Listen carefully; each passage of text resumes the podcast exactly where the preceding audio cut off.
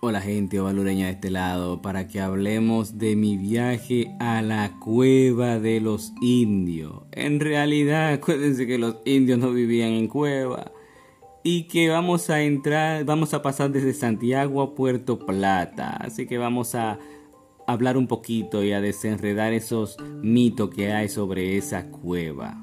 Arranquemos. Bueno, pues nuevamente nos fuimos por la carretera que conecta a Macelle y Carlos Díaz en Tamborir. Por la área de Tamborir nos fuimos viendo toda esa loma hermosa que se encuentra ahí. Sí, les pueden estar dando un poco de pelada. En lugares encontraremos devastación y para sembrar plátano, pero es que hay una situación sobre eso. Ah, la gente tiene que comer. No digo que tienen que devastar tanto, pero mientras tanto se están comiendo la loma.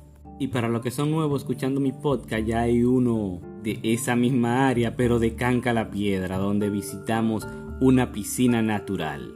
Pues pasando Seboruco a un kilómetro punto seis está la entrada de Arroyo el Toro. Ahí mismo hay un letrero que lo dice. Usted subiendo, dobla a la derecha todo el tiempo. Les recomiendo que vayan 4x4 para que no pase la de Caín, porque la carretera está malísima y son 5.6 kilómetros hasta llegar al pueblo del Arroyo del Toro. En pedazos la carretera está buena, pero sigue sin, tener talvia. Y en otro caso está como que le pasaba un río por encima. En ese trayecto lo primero que visitamos fue un arroyo, que es parte del Arroyo del Toro. Ahí vimos una presa rudimentaria que usan los lugareños para alimentarse de agua, o sea, para abastecerse y tener agua, lo que indica que por ahí es de los ríos que van a tener que tomarla. Vimos algunas haciendas que son muy mencionadas, que tienen piscina y eso allá. Una iglesia muy hermosa, Dios se la bendiga. E hicimos una parada por la escuela, lo cual yo la veo en buena condición. Se estaba diciendo que no estaban nombrados todos los profesores si es así, usted va a mi plataforma en Instagram, Facebook, TikTok y me escribe ahí. Creo que también aquí en los podcasts puede hacerlo. O punche a ver si encuentra algo. En la escuela lo único que, que criticarle es que estaban dejando la basura afuera. Parece que no hay una recolección de basura en el área. Bien, pues llegamos al pueblo y parece fantasma. Pero no, lo que pasa es que ese domingo seguro la gente estaba de alguna visita o así. En la tierra del toro se siembra mucho distén, repollo, porque la, el lugar es tan fresco que se dan mucho fruto, la habichuela también se da allá arriba. Sin duda, ese lugar tiene unas formaciones roscosas que llaman la atención, lo cual vemos una prueba más de que ese lugar estuvo debajo del agua, pero que también hubo una erupción hace millones de años atrás. Recuerdo que si quieren ver imagen pueden ir a mi plataforma Instagram, YouTube, Facebook, TikTok. Ahí estaré dando ubicación con lujos y detalles. Desde el pueblo entonces vamos a hacer una caminata. Bueno, en este caso será usted si decide ir, ya yo lo hice que tomará un alrededor de 2 kilómetros porque hay que ir haciendo zigzag. Usted lo marca en el mapa le dirá un kilómetro punto cuatro, pero fue que nosotros hicimos breve parada por la situación de que había desmontes. Eso lo estaré subiendo en la voz del yaque. hay un desastre grande ahí. Y además el guía que llevamos, eh, por que estaban pelando, ya no se acordaba, parece que tenía de referencia algunos árboles. También el muchacho nos equivocamos y le compramos algo para que tome y se embulle. Pues el muchacho parece que se pasó de trago. Y por eso en el video escucharán algún tipo de risa y ese muchacho pasándose de payaso. Pero era porque estaba contento, sí, estaba tragueado, lo admito. Lastimosamente, eso es lo que conlleva a que uno desconfíe de la persona. Pero nada, eso dicen que uno no pierde, uno aprende. Vimos muchas cavidades profundas que le dicen furnias. Que una vaca, y hay vacas, si una vaca de esas se va por ahí, bueno, es difícil sacarla. Incluso una de esas furnias dicen que se conectan por debajo de la tierra y hay agua.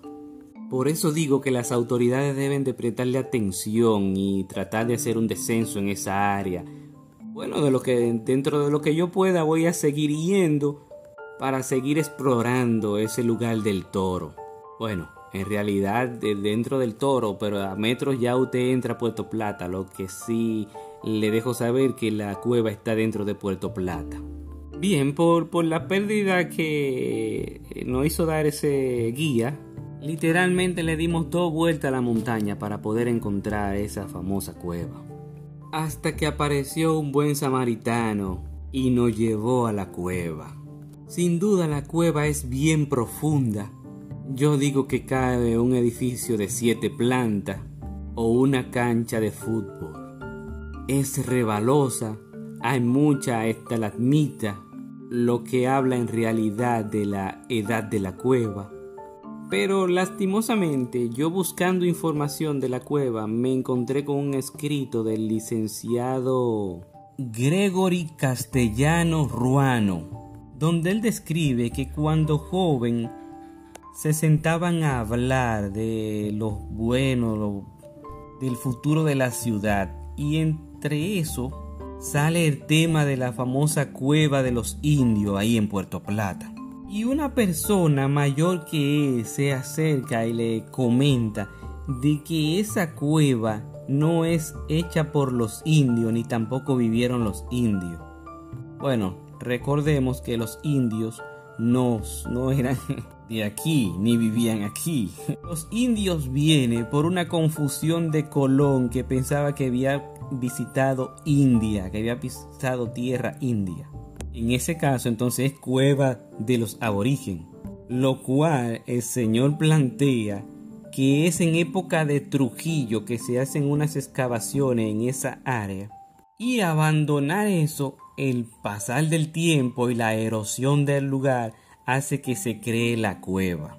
Eso se lo estaré dejando en mi canal de YouTube un enlace, lo dejaré aquí también. Seguimos dentro de la cueva y quedamos en la parte donde era muy rebalosa. Nosotros, en, adentrándonos un poquito más, llegamos a un punto que no nos veíamos uno con el otro y decidimos devolvernos. Y en ese momento sale eh, a la luz, eh, bueno, el guía nos dice que esto había, tenía varios mitos, la cueva. Entre uno de ellos estaba de que era de chocolate, la cual yo automáticamente desmiento, porque que el suelo es muy arcilloso y de un tono mm, así de color chocolate. La otra teoría es que dentro de la cueva, más, más poco más profundo, hay un río el cual yo no probé, pero tampoco descarto, no lo puedo descartar, porque se sentía un flujo de aire dentro de la cueva, y a la cual me dio más curiosidad, pero más curiosidad. En un futuro, no sé cuándo, yo regresaré algún día y sí me interesaría explorar y darle hacia adentro en esa cueva. Nada, pues salimos de ahí y terminamos en la piscina natural de Canca, que ya la están limpiando, eh, se ve más hermosa. Le están dando mantenimiento, esperemos que completen eso, que ya está bien hermoso. Nada, señores, no les quito más tiempo. Si ustedes quieren ver esas imágenes, se van a mi plataforma de YouTube, Instagram, Facebook, Twitter, que la estaré posteando. Nos vemos después. Aquí terminamos el tema de la cueva de los indios en Puerto Plata. Nos vemos. Adiós.